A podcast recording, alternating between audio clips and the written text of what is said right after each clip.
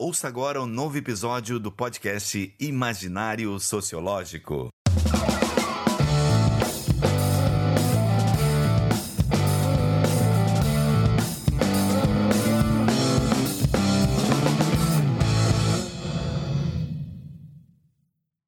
Olá, pessoal. Estamos aqui para mais um episódio do Imaginário Sociológico. Aqui quem vos fala é Márcio. E temos aqui, né, o nosso par permanente? Como é que, como é que eu te chamo, Luiz?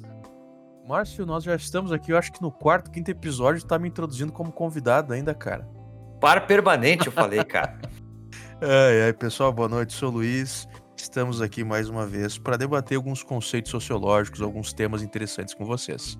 Então, pessoal, hoje a gente vai debater um pouco né, sobre globalização. Obviamente que a gente não vai esgotar esse tema, já que é um debate absolutamente amplo que globalização, na verdade, não é uma coisa, né? Ele, é, a gente está falando de um processo, de um fenômeno que ocorre, e ele é multifacetado, então tem várias dimensões. Aí a gente vai tentar falar de forma bastante geral sobre ele, traçando alguns paralelos históricos e também trazendo um pouco de como é que ele se apresenta hoje, enfim, dentro da forma de organização da sociedade contemporânea.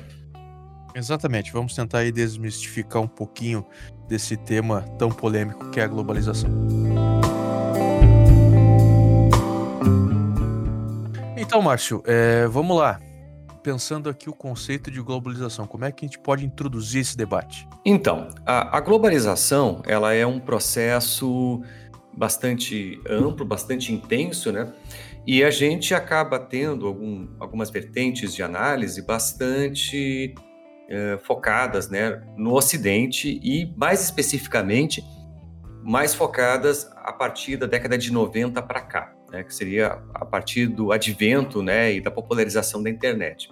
Então, quando a gente estuda globalização, em geral, esse é o pano de fundo. A gente está discutindo ah, do ponto de vista daquilo que acontece no Ocidente e a partir da década de 90 em diante. Hoje a gente vai tentar fazer um, discutir um pouco a partir de outras perspectivas. A primeira delas é tentar trazer uma história da globalização, que é algo que no geral não é tão comum. Né? Que é traçar como esse processo de globalização ele ocorre já há bastante tempo, esses processos de integração entre países, né? entre diferentes culturas e com trocas econômicas, científicas e tudo mais, elas ocorrem já há bastante tempo. Então a gente vai tentar trazer um pouco dessa dimensão para falar depois desses processos da globalização no sentido mais atual, que envolve, claro, uh, variações de intensidade e de escopo, né? O escopo da globalização hoje ele, ele é de fato global, né? Coisa que não é exatamente como acontecia no mundo antigo. A gente vai, vai ver logo mais globalização, não é, Márcio? Se a gente for pensar, é um daqueles conceitos que são apropriados, não é? E que se tornam aí é, peça de discussão. Todos nós, de alguma maneira, não é? Transitamos, usamos, não é esse termo nas nossas discussões diárias. Contudo, quando a gente vai, de fato, analisar fundo, a gente vê que o próprio conceito, como tu disse na introdução, não é, é multifacetado. Ele tem essa perspectiva histórica da globalização que meio que joga por terra essa falsa impressão que nós temos que globalização é uma coisa nova, né? Do novo milênio ou algo do tipo. Exatamente. O que ocorre dentro do processo de globalização, né, desses, dessa história da globalização, é que ela vai se intensificando com o tempo. Isso sim. Né? As coisas, né, as dinâmicas próprias da globalização se intensificam, mas elas já existiam já há bastante tempo. Então, é, é disso que se trata quando a gente discute globalização. Né? A gente está falando de um fenômeno antigo que vem se intensificando e se intensifica cada vez mais. A partir do advento das novas tecnologias, né, das TICs, as tecnologias de informação e comunicação, ela vai se uh, intensificando. E claro, hoje, né, no mundo que a gente vive, com smartphones, eh, vindo aí o 5G, né, 4G, 5G e, e, toda essa conectividade que a gente tem, claro que a, a intensidade, né, a, o efeito da globalização ele é sentido de uma forma mais intensa, né, já que a gente acessa o celular e recebe um, um vídeo que veio lá da China, um, um, TikTok que veio lá do Japão, enfim, essas coisas estão uh, acessíveis a um toque, né, do nosso um toque nosso telefone celular. Né? Então, Márcio, é, digamos então que a gente pode começar debatendo o assunto, portanto, a partir da sua dimensão histórica, como a gente acabou de dizer, não é? A globalização não é um fenômeno que acontece aí há pouco tempo. A gente pode traçar datas há séculos aí antes de Cristo. De alguma maneira, se a gente for definir a globalização como alguma espécie de troca cultural, econômica, tecnológica entre os povos, entre as nações, a gente consegue observar isso se estender já a épocas antigas, não é? Exatamente. Existe uma classificação que vem do Habibul Kondiker, né, que é um autor que é professor de Abu Dhabi, que é uma importante universidade. Abu Dhabi, né, isso é importante a gente frisar, ela é uma universidade relativamente nova, mas ela é uma, uma universidade de é, que a gente chama de primeira classe, né? Existem algumas universidades de primeira classe ao redor do mundo, né? Harvard é uma delas, né? Harvard, Columbia e a Universidade de Abu Dhabi. Ele, é, o Sheikh de lá, né, constituiu essa universidade, é, é o melhor salário do mundo, né? Isso já fica a dica aí, Luiz, se quiser dar aula fora do país, mira lá, que é um, que é um bom local, né? A, anotei aqui, eu anotei aqui. É, a nota é, a última vez que eu vi girava ao torno de 20 mil dólares o salário, né? É, Dá por... para viver de maneira tranquila, não é? É, e, e, o professor que dá aula lá ganha a casa, né? A casa que vai morar, a residência, o carro, uh, duas passagens por ano para visitar a família, em qualquer parte do mundo, né? em geral as pessoas não são de lá que, que, que dão aula lá. E, e é isso, né? Ou seja, é 20 mil uh, dólares para te colocar na poupança, né? Tu não tem onde gastar, porque o resto é tudo subsidiado. É um, um local único, né? Plano de carreira interessante. É, bom, bom local, né? E eles vão atraindo pessoas importantes, né, de várias áreas de conhecimento ao redor do mundo. Então, o próprio reitor de Harvard, antigo reitor, um dos, antigos, dos antigos reitores de Harvard, foi contratado por eles, né? A reitor nos Estados Unidos é uma, é uma é um grupo, né, uma pessoa que ele tem uma função de administrar universidades, né? Então eles, eles é normal eles serem contratados por outras universidades, enfim, é uma é uma posição, não é que nem na lógica brasileira que é um professor que assume o cargo no geral, né? Lá é uma, um outro modelo de da pessoa se tornar reitora. E o reitor de, de Harvard foi cooptado, né? Pela Universidade de Abu Dhabi. Então, é nesse local que essa figura, né, que a gente vai trazer aqui para um pouco do trabalho dele aqui para discutir, ele, ele trabalha nesse local aí. Então, é um, é, ele é um pesquisador bastante importante dentro do, da área de globalização. Né? Ele é um, é, ele trabalha junto com o Brian Turner e, e, eles dois, eles representam um legado dentro dos estudos de globalização do Robertson, né? O Robertson é um dos primeiros pesquisadores a trabalhar com globalização e eles são a, vamos, colocar assim, ele, o Habibul Kondker e o Brian Turner são a segunda geração dos estudos de globalização que inicia com o Robertson, né? O Robertson ele é mais ou menos contemporâneo do Emmanuel Castells, né? Que são duas figuras que são os novos clássicos, vamos, colocar assim, sobre globalização. Qual né? figurões da sociologia está trazendo para nós aí, Márcio? Exatamente, são só os figurões aí, é o que é, a gente tem de mais contemporâneo, né? Inclusive esse trabalho né, que a gente vai trazer aqui das três, trata especificamente das três fases da, da globalização é um trabalho de 2020. Então a gente está falando de, daquilo que é mais moderno, né, sobre os estudos de globalização. Então isso é bastante importante a gente frisar, né? Dentro desse, desse, dessa relação estabelecida por esse autor, né, pelo pelo Kontker, ele vai trazer três fases específicas para tratar sobre a globalização. Dessas três fases, a primeira, ela começa em 200 a.C.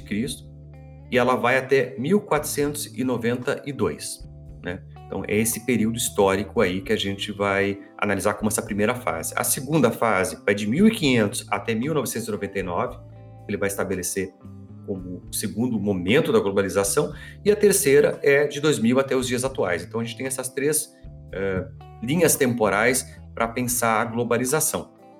E nesse trabalho especificamente, o, o autor ele vai, ele vai trazer sempre uma ponderação das relações que acontecem no Oriente também. Então, ele vai tentar fazer uma ponte entre Ocidente e Oriente, tentando estabelecer um nível de isonomia entre aquilo que é trabalhado dentro de uma região do mundo e outra. Quando a gente está falando desse período, por exemplo, de 200 a.C. até 1492, a gente tem dentro do Ocidente, né, a gente vai ter ali o Império Romano, enfim, né, vai ter uh, toda uma organização no Ocidente, e a gente, claro, vai ter também a importância do Oriente nesse processo. E no caso específico dessa primeira fase da globalização, o grupo mais importante é o grupo não ocidental, vamos colocar nesse, nesse contexto. Né? Porque a gente teria dois eixos importantes, que seria a China né? e os diferentes países de origem árabe, né? Que existiam, os diferentes povos de origem árabe que existiam ali no Oriente Médio e no norte da, da, da África e até em algumas regiões da Europa. Né? Então, de alguma vai... maneira, né, Márcio, é importante a gente salientar que esse debate trazido pelo nosso autor aqui, que a gente está examinando, ele já parte diretamente colocando a teste, não é, dois, entre aspas, preconceitos que nós podemos ter quando a gente analisa, não é, primeiramente esse tema da globalização. Primeiro, que a globalização é um fenômeno que acontece já há muito tempo. Não é coisa de anos recentes, como a gente pode pensar, imaginar num primeiro momento.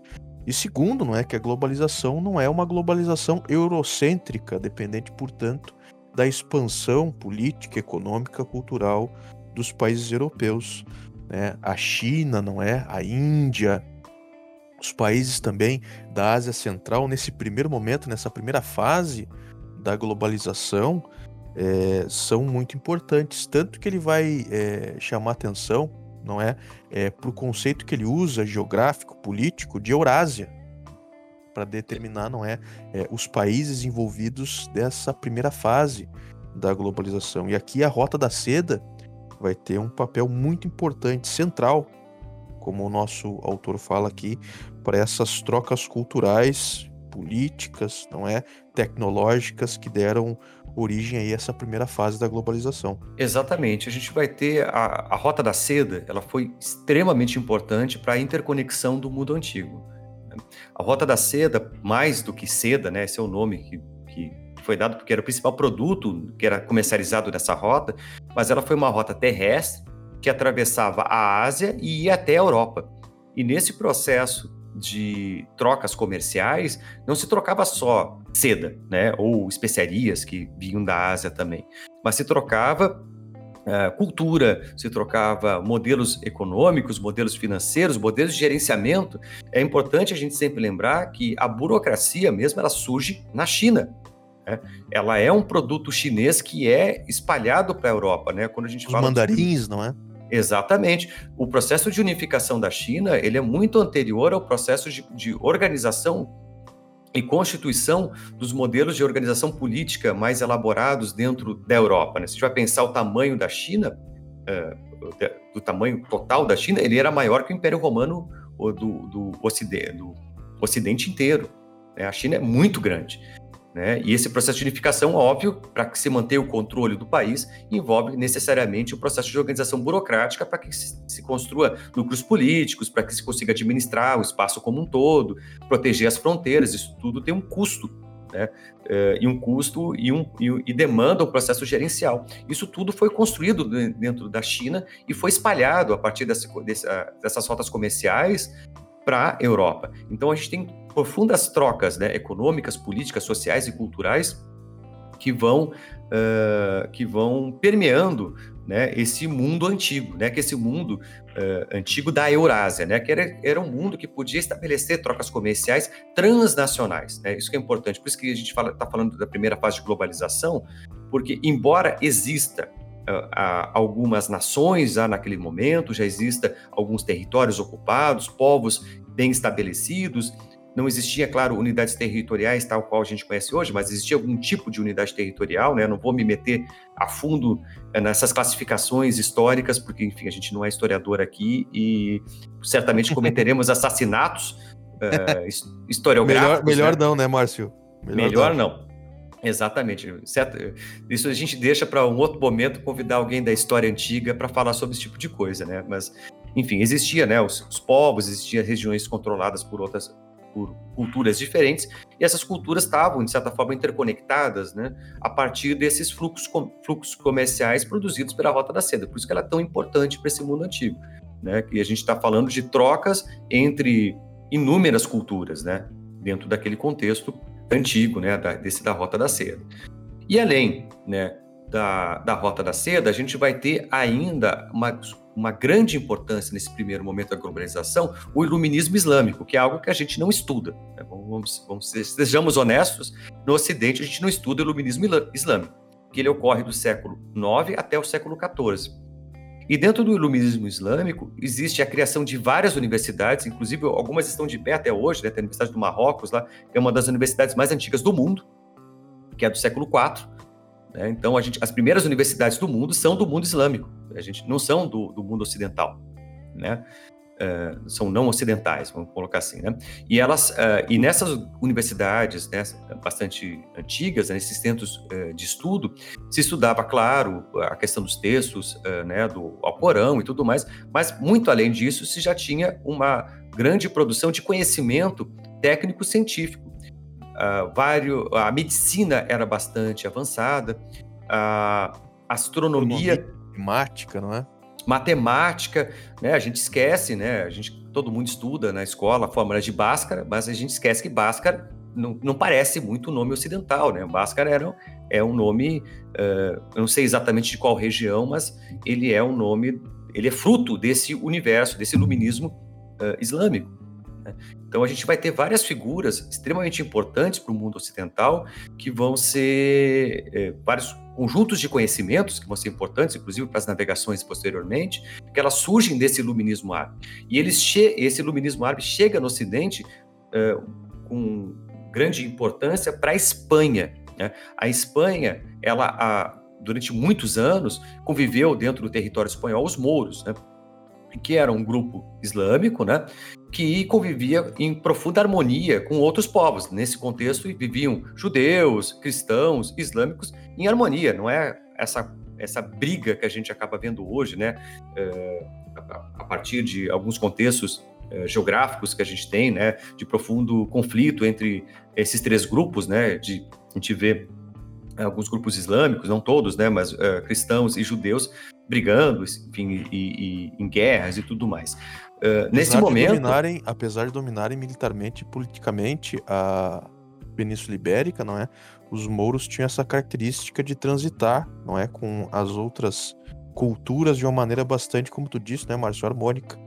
Exatamente. É, é importante a gente ter a dimensão de que esta uh, é, essa modo de, de pensar e, esse, e, essa tolerância que eles tinham tem um fundo, obviamente, comercial. Né? A gente tem um, momento histórico em que os povos eles, eles viviam do comércio, os mouros né, na, na, na, Espanha, eles comercializavam, não só com a Espanha, mas com os outros países, a, a, e tratavam, curavam doenças, né, os, eh, tinham os médicos de lá, é, enfim, eles, é, eles se aproveitavam dessas tecnologias que eles acabavam, acabavam absorvendo a partir dessas trocas dentro dos livros e textos que vinham desse iluminismo islâmico e difundiam naquela região da Península Ibérica ali.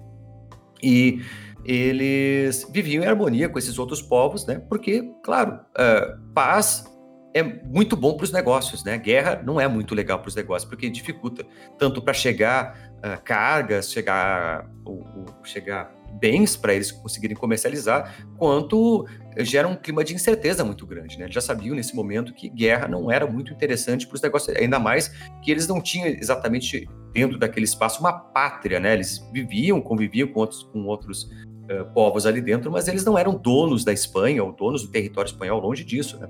Eles estavam ali dentro integrados, vamos colocar assim, né? Muito mais do que uh, dominando de forma absoluta uma região, né?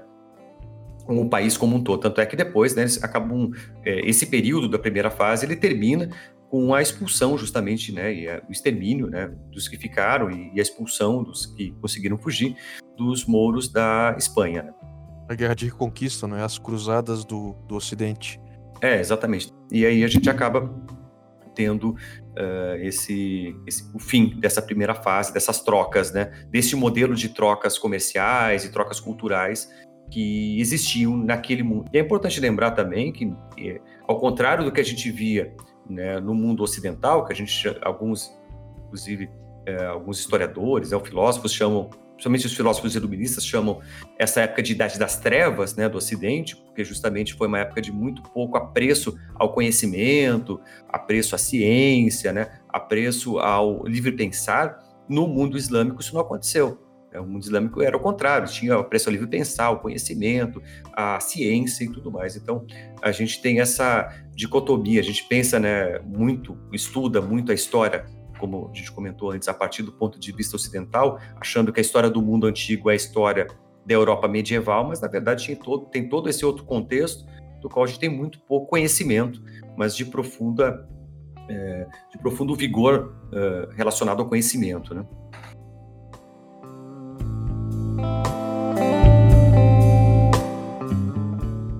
Márcio, é, bom, deixamos para trás então aqui essa primeira fase da globalização com dois temas centrais. Primeiro, é, com conhecimento, né, que globalização é algo muito antigo, não é um fenômeno recente. E segundo também que a gente não pode reduzir a globalização ao seu aspecto eurocêntrico. A gente falou aqui de muito de China, de Oriente Médio, de Ásia Central também. É, e como que a gente pode é, introduzir, debater a segunda fase da globalização? Então, a segunda fase da globalização, que vai ser denominada aqui a globalização do Atlântico, ela surge com a modernização europeia. Né? Ela vai ter esse, esse ápice dela a partir do processo de organização e modernização uh, da Europa e principalmente da expansão marítima, né, do, da Europa em relação à América. Né? A gente vai ter ali a formação das colônias dos Estados Unidos, a formação da colônia no Canadá, aqui na, na América como um todo, na América Central, na América do Sul, que vão se constituir as primeiras colônias. Então, esse processo de integração.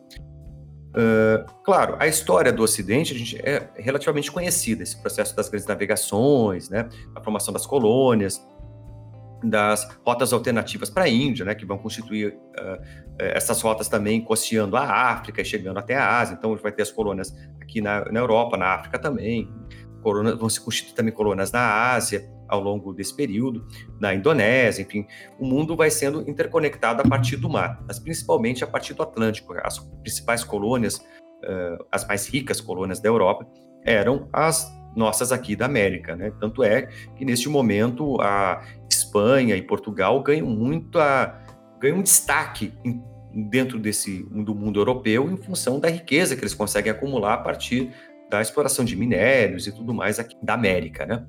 Então, a gente tem esse contexto. Só que, claro, ao mesmo tempo que acontecia esse fenômeno de integração da, do Atlântico, a gente é importante lembrar que, dentro do contexto asiático, uh, como um todo, né, contexto não ocidental, vamos colocar assim, fica mais, mais, mais claro, tem uma importância também pros, da produção de conhecimentos e produção científica também para esse mundo árabe que acaba se desenvolvendo, mas principalmente da China.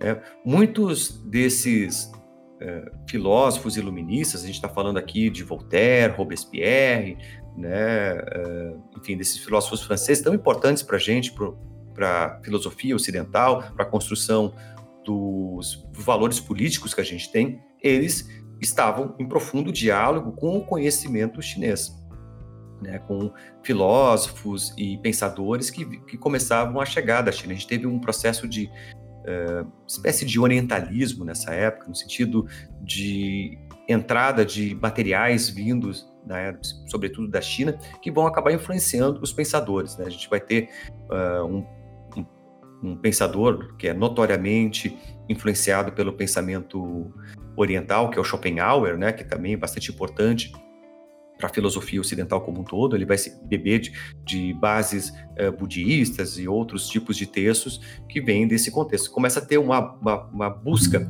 por pensamentos alternativos e diferentes. Então a gente acaba tendo uma entrada desses conhecimentos para dentro do mundo, do nosso mundo, mundo ocidental como um todo, né? E a gente acaba uh, tendo essa mistura. Então, esse segundo momento, a gente está falando basicamente das grandes navegações até o processo de industrialização da Europa, é, a construção, a formulação da, dos marcos políticos que a gente tem, né, que é o processo de é, tomada da Bastilha, enfim, os valores da, da Revolução Francesa. A gente vai ter a questão da Revolução Industrial, que faz parte desse processo também, né, e desses efeitos desse processo para o resto do mundo. Claro, uh, alguns países vão ficar relativamente isolados dentro desse contexto. A gente vai ter, uh, por exemplo, o Japão, que acaba se fechando, né, ele se fecha mais ou menos no século XVI, ele acaba se fechando ali naquele contexto, e, e isso dura até o século XIX. E o Japão é um local que vai ter esse processo de fechamento, né, de, de, de, organização, mas mesmo ele se fechando, ele ficando avesso à cultura externa, porque eles vão ter uma ideia, enfim, que a cultura deles é a cultura deles, que eles não devem ter influências externas, então eles param de ter trocas culturais com outros locais, eles continuam mantendo trocas comerciais, sobretudo com outros países dentro da Ásia. Então eles, eles mesmo um país que que se propõe fechar, ele não se fecha totalmente. Então, como ele mantém algum nível de troca, claro, muito menor que outros países que tentam que se abrem mais sua economia, mas ainda mantém, a gente consegue pensar esse mundo antigo também, esse mundo aí de de 1500 até 1999, que é o período histórico que ele vai usar para fazer esse processo de integração, como um mundo globalizado também, né? interconectado, com trocas comerciais, alguns países com, uma troca, com trocas mais intensas, outros com trocas menos intensas. É um momento de bastante imperialismo né, no mundo antigo, né? a gente vai ter a formação de várias colônias ao redor do mundo por parte dos países europeus, né? a gente vai ter, vai passar por todo o século XX de guerras, então ele é um, é um período histórico bastante longo, bastante complexo, com vários desdobramentos mas dentro do processo de trocas a partir da globalização, a gente já vai ter algumas características, como, por exemplo, a ideia de um, um Estado-nação já mais ou menos estabelecido, e esses Estados-nações fazendo trocas uns com os outros. Então, tem algumas, algumas características da formação desse período, né, esse macro período histórico aí, que vão, vão ser trazidas aqui para pensar essa segunda fase da globalização, né?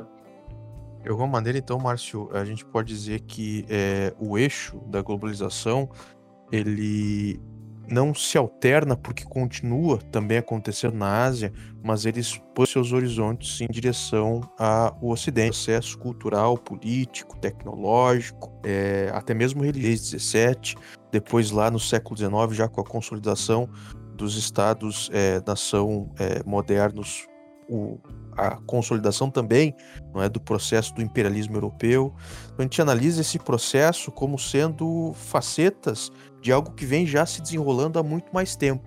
É curioso a gente pensar, não é, que esse processo ele acaba se desenvolvendo aqui no Ocidente, mas ele não deixa de acontecer no Oriente, coisa que muitas vezes, por conta da nossa formação, que é orientada para a cultura europeia, é, para a história da Europa, não é? A gente acaba perdendo esse pano de fundo, essa noção de profundidade do que estava acontecendo em outros lugares, outros locais do mundo.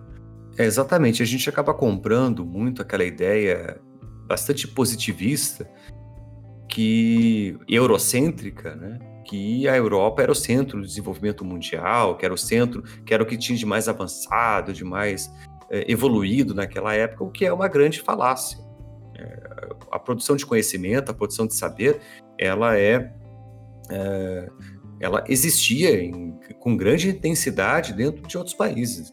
Hoje, claro, com o revisionismo histórico, no sentido da gente começar a rever a história a partir de outros dados, outras fontes de informação, se sabe, por exemplo, que boa parte daquilo que a gente acaba constituindo como a Revolução Industrial, no sentido da formação das máquinas, que permitiu, a, sobretudo as, as máquinas ligadas à produção de tecidos, que foram utilizadas na Inglaterra para como eixo da Revolução Industrial, elas vieram da China. Né? Os protótipos vieram todos da China.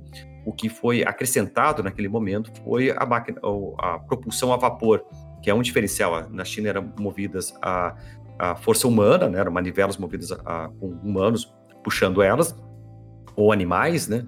E no contexto uh, inglês eram motor a vapor, né? Mas, uh, veja, se não tivesse esses protótipos, seria bem mais difícil, ou talvez demorasse muito mais para que a Revolução Industrial ocorresse, tal qual ela ocorreu na, na Inglaterra. E são coisas que a gente acaba não estudando muito dentro dos livros de história, porque a gente fica muito centrado como se a Europa se desenvolvesse dentro daquele quadro muito é, restrito né, de a, o pensamento ocidental surge na Grécia, depois ele, ele vai para a Europa, se difunde, tem o cristianismo, do cristianismo vem o, é, ele tem aquela fase ali da Idade Média, depois veio o Renascimento na Europa, do Renascimento da Europa vem a, a Revolução Industrial, a Revolução Francesa, o mundo se desenvolve e isso acaba repercutindo para cá. Só que em todos esses momentos, a gente vai ter interconexões com pensamentos que não são ocidentais, ou que vêm da, uh, vem de diferentes países da Ásia. O próprio uh, pensamento grego, ele, os gregos faziam comércio com o, o Oriente, a, o, com a África subsaariana, ali com alguns países da África subsaariana, com algumas regiões ali do Oriente Médio, enfim, e ele e tinham trocas comerciais e trocas culturais também. Então essas coisas, o próprio pensamento grego não é exatamente, não dá para dizer, afirmar categoricamente que ele é autóctone da Grécia. Ele estava interconectado. Já existia princípios de globalização ou de integração já naquele momento. Então, são distorções que a gente acaba reproduzindo e que de alguns anos para cá, pelo menos uns 20 anos para cá, têm sido revistos dentro da historiografia. Né?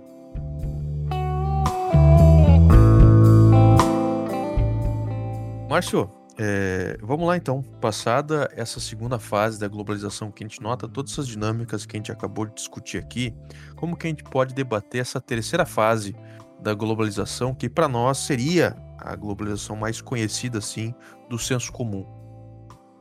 Bom, essa fase da globalização, né, que a gente pode retomar como Eurásia e cosmopolitismo, que a gente vai ter, uh, ou cosmopolitismo, são duas formas de ver isso, que a gente vai ter um processo.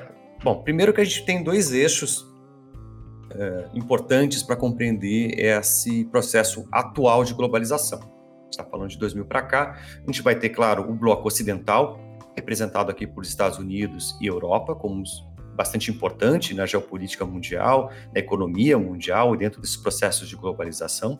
E a gente vai ter o bloco, a China, basicamente, como um, um agente extremamente importante no processo de globalização contemporâneo. É, é inegável a importância econômica da China no século XXI. É, acho que ninguém que. Bom, só a gente vê todos os produtos eletroeletrônicos que a gente tem basicamente são feitos na China hoje, né? As fábricas de produtos, as fábricas de eletroeletrônicos, celulares, enfim, de e bugigangas no geral, né?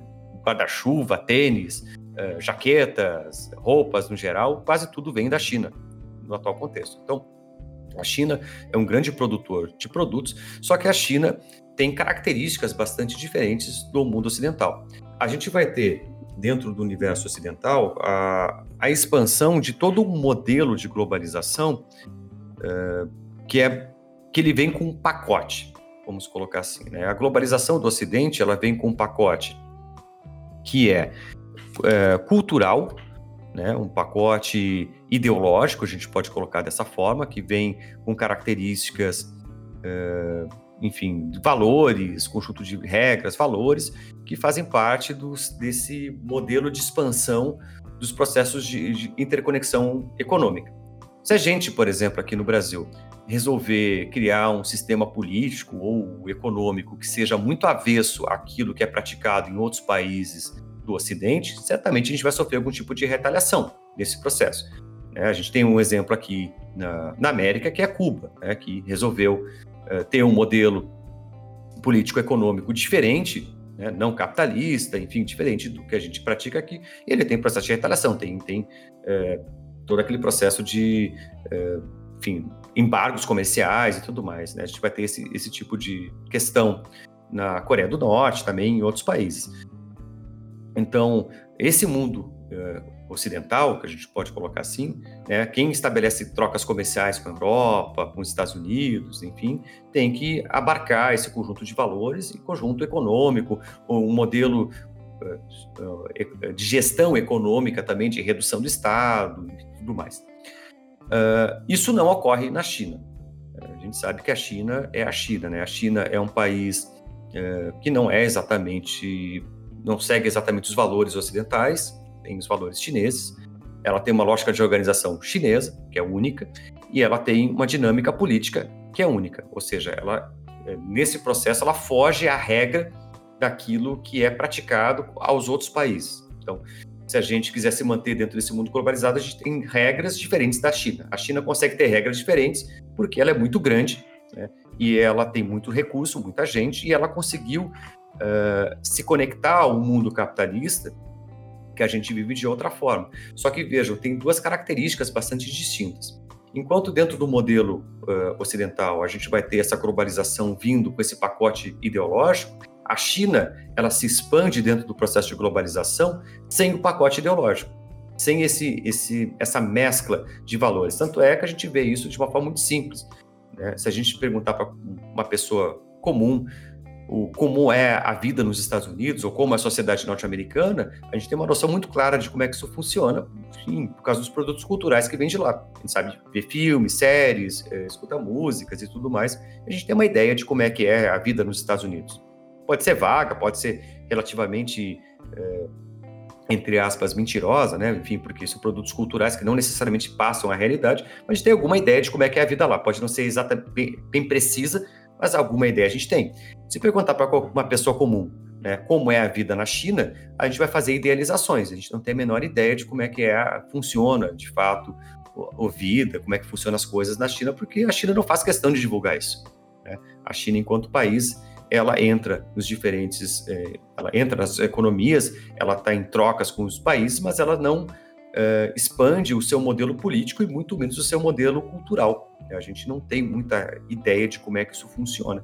E esse mundo, né, multipolar, a gente tem essas potências ocidentais e a China como potência oriental, elas fazem com que este esse estágio da globalização ele seja bastante único, né? Claro, e junto com esse processo tem todas as dinâmicas relativas a, ao advento da internet, aos encontros culturais, a, a possibilidade de trânsitos internacionais.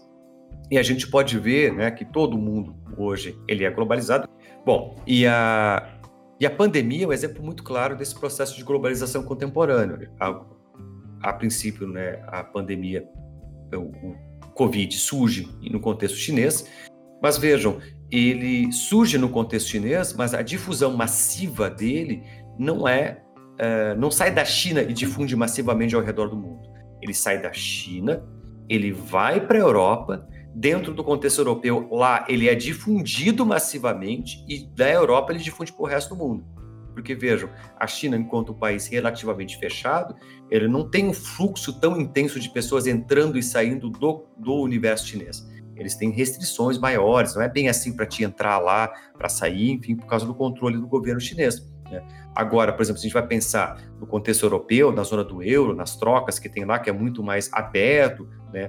é muito mais fácil o trânsito de pessoas, o vírus circulou muito mais rapidamente lá e, claro, depois de ter circulado pelo, pelo continente europeu, aí se difunde para o resto do mundo como um todo. Né? Então aí começam essas trocas intensas. Mas essa característica de ter esse mundo multipolar, com várias frentes, grupos uh, com perspectivas e propostas diferentes de globalização, de formas de interação global diferentes, é o que o mundo marcado por essa terceira fase. Márcio, é, vamos lá então. Já vimos a primeira, segunda, terceira fase da globalização, essa que é a mais contemporânea, que é mais de fácil imaginação para nós. Mas como que a gente pode traçar um mapa conceitual desse assunto globalização? Então, vou tentar fazer aqui brevemente essa, esse mapa né, para a gente pensar a globalização, porque a globalização, como a gente já viu lá no início, a gente falou um pouquinho, ela não é uma algo, né? A globalização são muitas coisas. Né? A gente tem a globalização da economia, a globalização da cultura, a globalização do esporte, a globalização da alimentação. São muitas coisas que se globalizam. Né? Então, quando a gente tenta, tenta, traçar esse mapa conceitual, a gente está falando a globalização no sentido muito genérico, né? das diferentes coisas que são globalizadas. Então, a, a, a globalização, ela primeiro, que ela tem que ser encarada como um processo. Essa é uma dimensão da globalização. E o que, que isso significa? Que ela é uma, ela é, a, ela é uma causa geradora de transformações sociais, políticas, econômicas, ao mesmo tempo que a globalização faz com que uh, uh, países e regiões sofram o processo e causem o processo. Né? Então, por exemplo, a gente vai pensar um contexto de uma é, crise de bolsa de valores de um país, essa crise de bolsa de valores pode cair por causa de outro país que tem uma crise econômica, mas ela também pode, aquele país pode ser o epicentro de uma crise econômica e desencadear a crise em outros países. E, e essas crises de outros países voltar para aquele país, gerando mais crise econômica. Ou seja, ela é um processo no qual ela, ela é a causa e o causador de problemas. Ela tem essa dupla característica. Né? E a globalização ela vai ser esse processo uh, intenso e descentralizado. Essa é uma característica importante, porque ao mesmo tempo que a gente vai ter um pode ter até um epicentro que causa alguma crise, a, os efeitos dessa, dessa crise e a forma com que ela vai se moldando, eles deixam de ter um eixo fixo. Né? As crises, tal qual elas acontecem ao redor do mundo, elas vão flutuando, né? como se a gente atirasse um, uma, uma boia ou pato de borracha, qualquer coisa na água, né? Aquele pato ele vai produzir aquelas ondas, né? aqueles efeitos, mas ele não fica parado num único lugar, ele fica boiando dentro, bate o vento, ele boia dentro da piscina. Então a globalização é mais ou menos isso, né? Ela, as on, é, quando acontece um efeito dela, como se tivesse as ondas, né? De algo que a gente jogou na piscina, mas aquela, aquele objeto jogado na piscina ele vai se movimentando. Então ela não tem exatamente um centro. Esse centro ele, ele está num local hoje, amanhã ele pode estar em outra parte do mundo, né? Como o epicentro de uma crise. Então ele vai transicionando. E essa complexidade né, é, desse processo da globalização é um dos elementos constitutivos desse disso que a gente chama de globalização.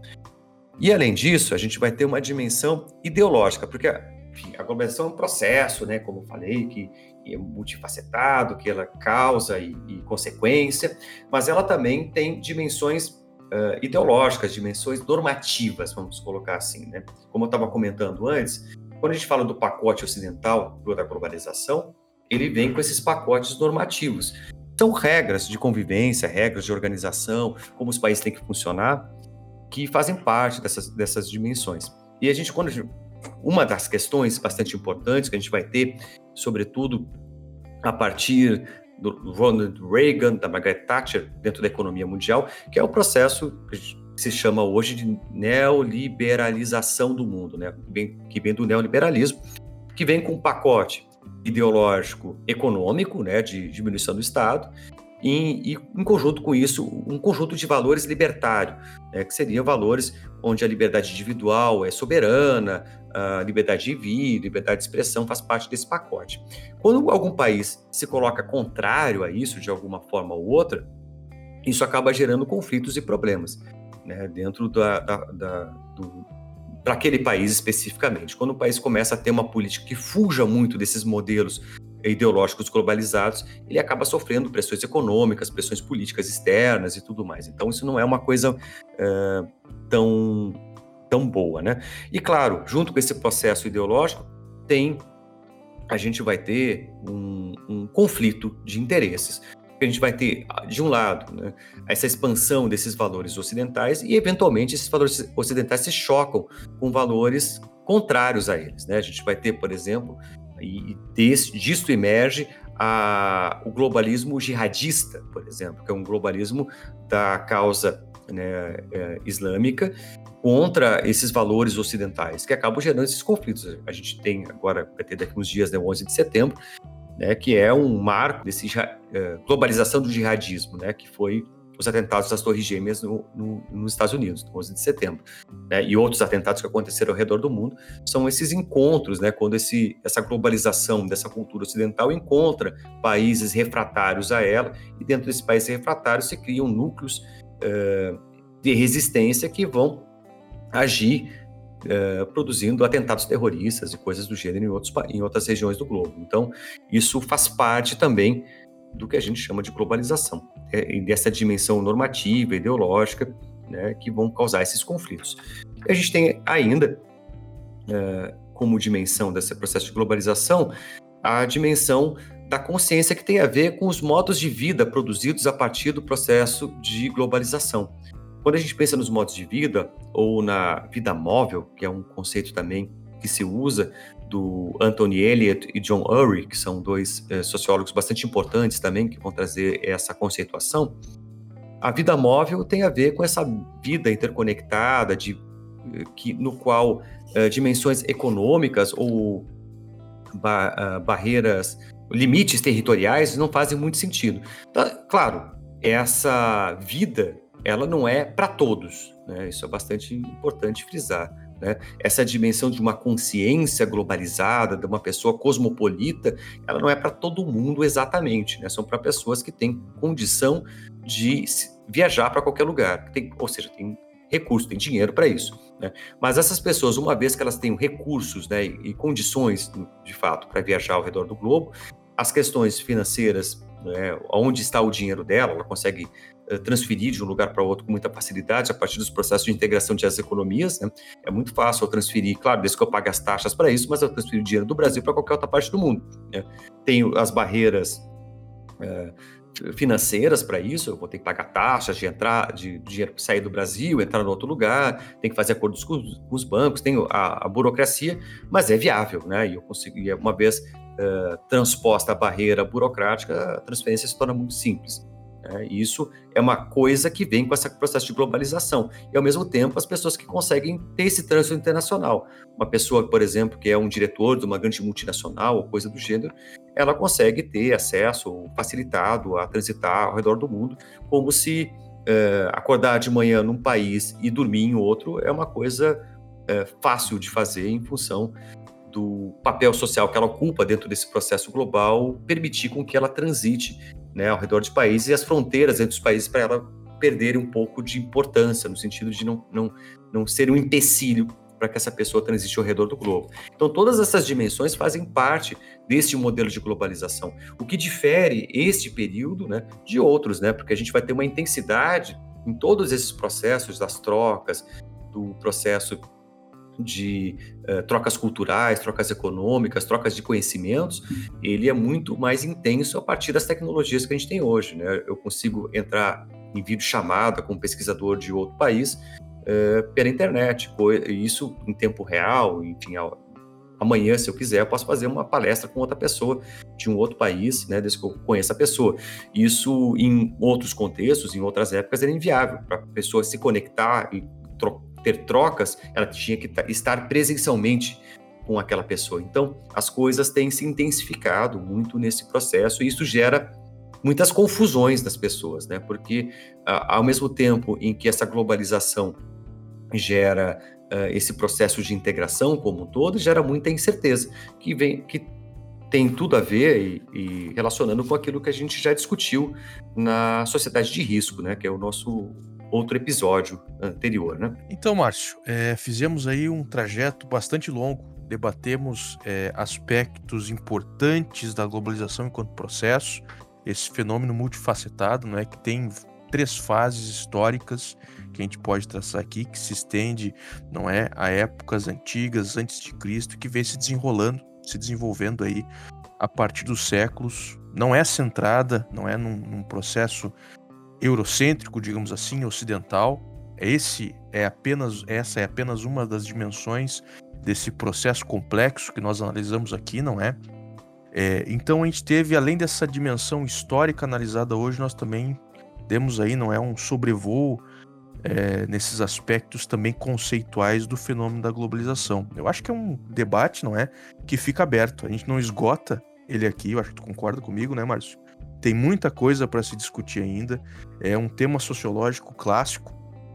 Muitos autores, muitas obras, não é, importantíssimas aí foram escritas a respeito desse fenômeno e que a gente certamente vai abordar aí num novo episódio. Exatamente. Muito provavelmente não tão geral quanto esse, mas tratando alguns aspectos mais específicos da globalização. Que em geral como se estuda a globalização, né? A gente vai pensar nos modelos, enfim, quem se dedica sobre a globalização vai pegar um aspecto muito específico, vai, sei lá, vamos estudar a globalização do esporte, por exemplo, como os esportes entram num determinado país, né? E isso a gente vê claramente. Por exemplo, hoje, né, as Olimpíadas passaram agora há pouco, mas o Brasil é medalhista em judô. Como que a gente é medalhista em judô se o judô surgiu no Japão e o mundo inteiro treina judô e compete numa Olimpíada? Então, isso tem a ver com esse processo de expansão dos esportes, globalização dos esportes, e, a, claro, a Olimpíada é um centro importante. Então, esse é só uma faceta, por exemplo, que a gente podia discutir da globalização, não muito usual, né? assim como a globalização do alimento e outras coisas. Então, muito provavelmente, o próximo episódio sobre globalização vai ser um pouco mais específico, é, relativo a algum tema, mas em que a gente vai tentar trazer essas dimensões que a gente está traçando aqui de uma forma mais focada. Exatamente. Então tá, pessoal. É, pedir aí para quem está ouvindo, se gostou do episódio, nos siga nas nossas redes sociais, não é? Acompanhe o canal. São os nossos veículos, não é? De comunicação direta com vocês. Um abração e até a próxima. E não esqueçam também de comentar o que vocês estão achando, o que vocês gostaram dos episódios, o que sugestões sobre próximos tópicos que sempre são bem-vindos para a gente discutir aqui. Ficamos por aqui então. Um grande abraço a todos.